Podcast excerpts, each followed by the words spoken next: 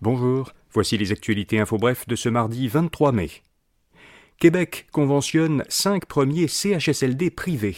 Ces cinq euh, CHSLD, qui sont situés à Montréal, Laval, en Montérégie et en Estrie, recevront désormais des fonds publics. La facture des résidents sera fixée par la RAMQ et les employés auront les mêmes salaires et conditions de travail que dans le public. Le gouvernement Legault s'est engagé à conventionner tous les CHSLD privés avant 2025 pour y garantir les mêmes services que ceux qui sont offerts dans les CHSLD publics. De nouveaux établissements privés devraient être conventionnés au cours des prochaines semaines. Ruba Gazal souhaite devenir co-porte-parole de Québec solidaire. L'actuel député de Mercier de Québec solidaire a annoncé sa candidature pour succéder à la co-porte-parole solidaire Manon Massé, qui quittera ses fonctions en novembre prochain. Ruba Gazal a dit que si elle devient co-porte-parole, l'indépendance du Québec et la protection de la langue française feront partie de ses priorités. La députée solidaire de Sherbrooke, Christine Labrie, pourrait elle aussi se présenter. Elle a indiqué qu'elle n'avait pas encore pris sa décision.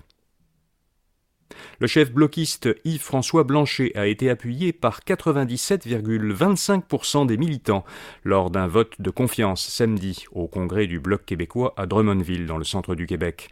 Les bloquistes ont promis de rassembler les indépendantistes de toute allégeance tout en reconnaissant les liens historiques et privilégiés qui unissent le Bloc et le Parti québécois.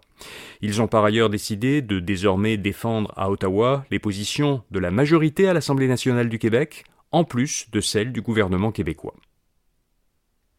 Le président ukrainien Volodymyr Zelensky a participé cette fin de semaine au sommet du G7 à Hiroshima, au Japon. Les dirigeants du G7 ont promis à l'Ukraine de nouveaux équipements militaires. De plus, les États-Unis ont donné leur feu vert pour former des pilotes ukrainiens sur des avions de combat américains. Ils autorisent maintenant, les États-Unis, d'autres pays à livrer leurs avions militaires à l'Ukraine. Par ailleurs, selon une analyse de la BBC, des images satellites montrent que les forces russes renforcent depuis plusieurs mois leur défense pour se préparer à une importante contre-offensive ukrainienne, une contre-offensive qu'on attend depuis quelques semaines. Et puis le gouvernement Legault a annoncé de nouvelles mesures visant à atteindre 60% de sa cible climatique.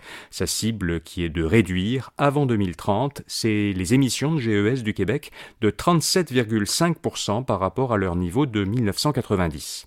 Alors parmi les nouvelles mesures, Québec prévoit d'investir 1 milliard de dollars pour décarboner les bâtiments et 500 millions de dollars pour mettre en place une stratégie de la recharge électrique, stratégie qui sera dévoilée prochainement.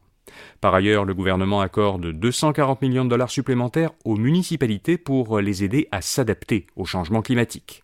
Voilà, vous savez l'essentiel. À demain pour d'autres actualités info bref. Bonne journée.